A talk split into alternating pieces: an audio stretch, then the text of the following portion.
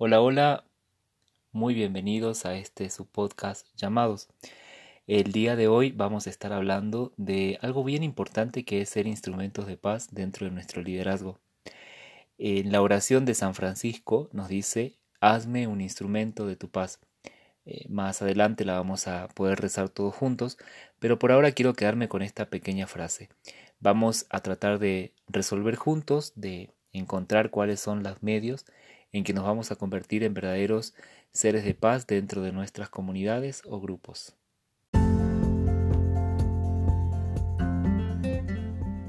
Bienvenidos, soy el hermano Edgardo, discípulo de Jesús, y a través de esta serie quiero compartir contigo toda la riqueza que he adquirido a lo largo de unos 18 años en el liderazgo juvenil católico. En estos episodios estaremos compartiendo sobre diferentes aspectos que tienen que ver con las realidades a las que nos enfrentamos en este camino de responsabilidad, pero también de servicio y amor que tenemos por las almas que Dios nos ha confiado. Ser líderes es una gracia. Dios nos ha mirado a nosotros para llevar a su pueblo hacia Él. Dios quiere seguir extendiendo su obra por medio de tus manos, tus pies, tu corazón y sobre todo tu servicio. Por ello, quiero acompañarte en este camino y es para mí una gran bendición saber que me escuchas y que juntos estamos haciendo una obra maravillosa. Pues Dios juega en nuestro equipo, va al frente en la batalla y nos ha llamado en la unidad que es un don de su espíritu y de su amor.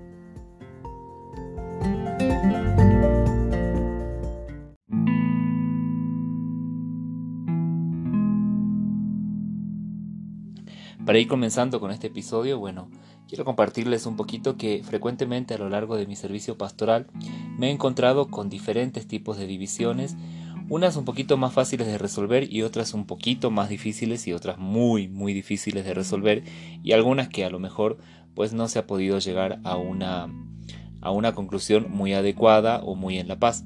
Sin embargo, como líderes tenemos ese gran desafío de estar constantemente siendo constructores de la paz dentro de nuestros grupos o comunidades.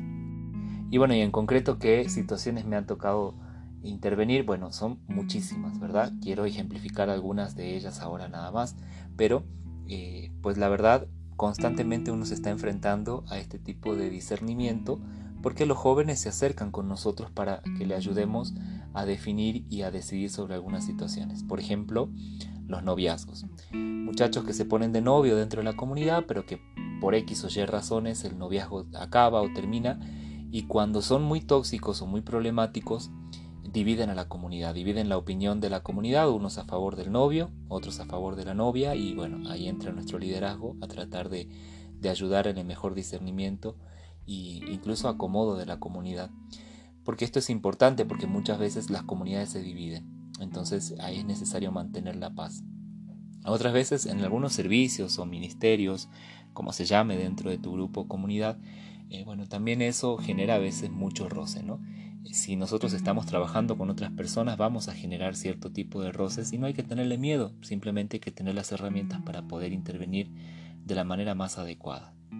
A veces vienen con reclamos también eh, los muchachos respecto de sus líderes, ¿no? Vienen con una carga de quejas, me hace esto, me dice, no, no me hace caso, no sé. Diferentes quejas respecto de su encargado de grupo, de su encargado de célula, de pequeña comunidad, de su encargado de servicio o el encargado general. Pero esas diferencias entre el líder y los miembros de la comunidad son muy constantes también. También me ha tocado eh, atender algunas situaciones, por ejemplo, que tienen que ver con ideales, ¿no? Eh, los muchachos traen un ideal, el líder o algunas personas eh, traen otro ideal y esos dos objetivos diferentes van dividiendo y van provocando también cierta tensión dentro de los grupos. Sin embargo, si nosotros nos vamos a las Sagradas Escrituras, vamos a poder ver una infinidad de, de ejemplos, pero me quiero quedar hoy con una que me parece muy tremenda en cuanto al discernimiento viene contenida en, el primer libro de los Reyes, en el capítulo 3, versículos del 16 al 28.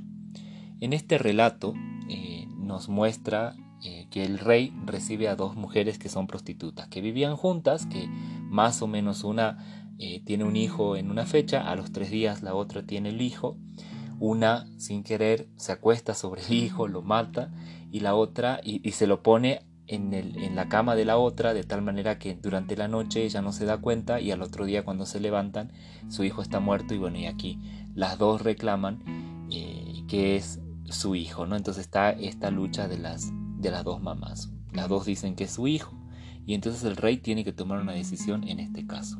Qué hace el rey pide que le presenten una espada y pide también que partan a la mitad al niño y que le entreguen la mitad del niño a cada una de las mamás. Entonces, la mamá verdadera pues explota en llanto y en dolor y dice, no, prefiero ver a mi hijo con otra mujer a verlo muerto. Entonces el rey a, través de esa situación se da cuenta de que esta es la verdadera mamá, el bebé finalmente no es cortado a la mitad y es entregado a esta verdadera madre. Entonces así nosotros también vamos a tener que enfrentarnos a diferentes situaciones, quizás y gracias a Dios no tan drásticas como esta, pero que también en el momento importan para nosotros un nivel alto de tensión y a veces hasta de estrés porque necesitamos resolver el problema porque no queremos que nuestro grupo se vaya dividiendo. Entonces quiero darte algunos pasos para poder resolver. En primer lugar tenemos que tener en cuenta que siempre en todo conflicto va a haber dos versiones o hasta más versiones, pero generalmente las podemos reducir a dos que se contraponen eh, muy fuertemente, ¿verdad? Eh, como en el caso de, este rey, tenía dos mamás que decían que era su hijo, ¿verdad? Y había un, solo hijo para dos mamás. Bueno, nosotros vamos a tener también diferentes situaciones que nos van a decir situaciones muy, muy complejas, porque están basadas en diferentes historias, en diferentes visiones y en diferentes motivaciones que cada uno tiene para poder expresar el contenido de, de la historia, ¿no? Entonces uno tiene que ser muy perspicaz y muy inteligente a la hora de escuchar. Y ese es el primer paso, escuchar. Eh, desarrollar esta capacidad de la escucha. Escuchar significa solamente incorporar todo el, comentario, todo el relato, sin hacer ningún juicio, pero tratando de discernir muy bien como la motivación e ir más allá en cada una de las historias. Esto es muy importante. Muchas veces nos piden consejo contándonos una sola parte de la versión. Es bien importante que nosotros seamos claros y le digamos, conforme a lo que tú me platicas, yo puedo opinar esto. Sin embargo, hay que escuchar el otro lado de la campana. Como segundo paso, es bien importante no tomar parte de ninguna de las dos eh, posturas que te estén mencionando, porque este conflicto se va a hacer más grande si tú tomas parte. Tienes que ser muy objetivo y tratar de no invertir eh, de tus emociones dentro del problema. Tienes que mantenerte como al margen, como un verdadero tercero para que estas personas puedan resolver eh, su conflicto de manera adecuada y tú ayudes a que las dos personas se sientan reconocidas, se sientan amadas, se sientan valoradas, se sientan tenidas en cuenta y se sientan escuchadas. Y después vendrá el tercer paso. Pero antes de pasar al tercer paso, quiero explicarte algo que, bueno, los que sean psicólogos lo van a entender muy bien, que es la contratransferencia y las transferencias. ¿Qué son así a grandes rasgos esto y en palabras muy cristianas y muy coloquiales? La transferencia es lo que la otra persona siente para conmigo cuando la persona me está platicando de su problema, me está manifestando también una serie de sentimientos conforme a su historia, conforme a su cultura y conforme a lo que vivió y sintió en el momento en que se desarrolló el conflicto. Yo tengo que ser capaz de leer eso, ¿verdad? Y la contratransferencia es lo que yo siento cuando la otra persona me está contando algo.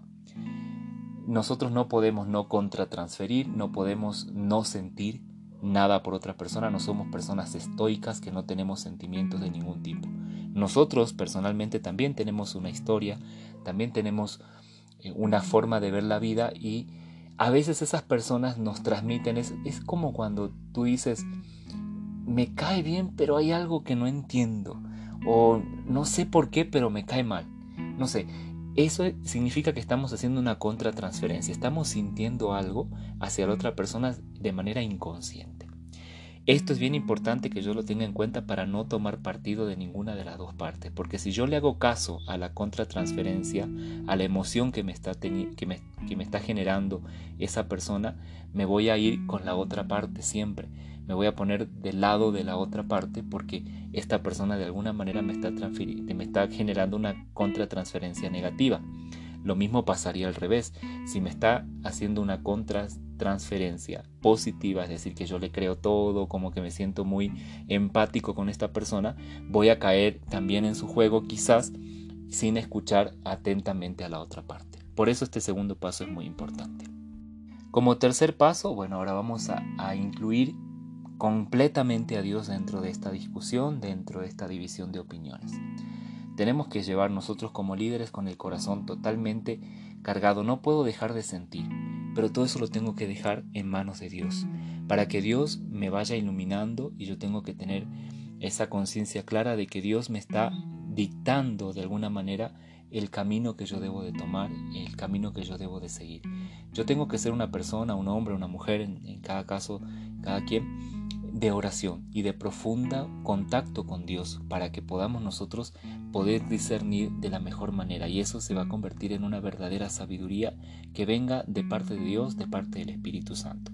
Entonces ya escuché, no tomé parte con ninguno de los dos, ahora sí voy a preguntarle a Dios y vamos a bajar una decisión hacia las personas que están implicadas en este problema. Como cuarto paso yo te recomendaría siempre el consejo. Pide consejo especialmente a tu acompañante. Es importante que todos los líderes reconozcamos y nos sepamos necesitados de ser acompañados. Tener una persona que nos aconseje, tener una persona que nos vaya guiando. Ojalá tengas director espiritual o directora espiritual, pero si no, por lo menos una persona de sabiduría que te pueda ir guiando, que te, para evitar todo esto que hablábamos hace rato de las contratransferencias y todo, que de alguna manera te vaya indicando eh, cómo te comportas, cómo actúas, te vaya corrigiendo también en tu vida, pero sobre todo te vaya respaldando en algunas cosas para que no sea una opinión personal, sino una opinión más objetiva. Entonces, esto es, muy importante pedir consejo.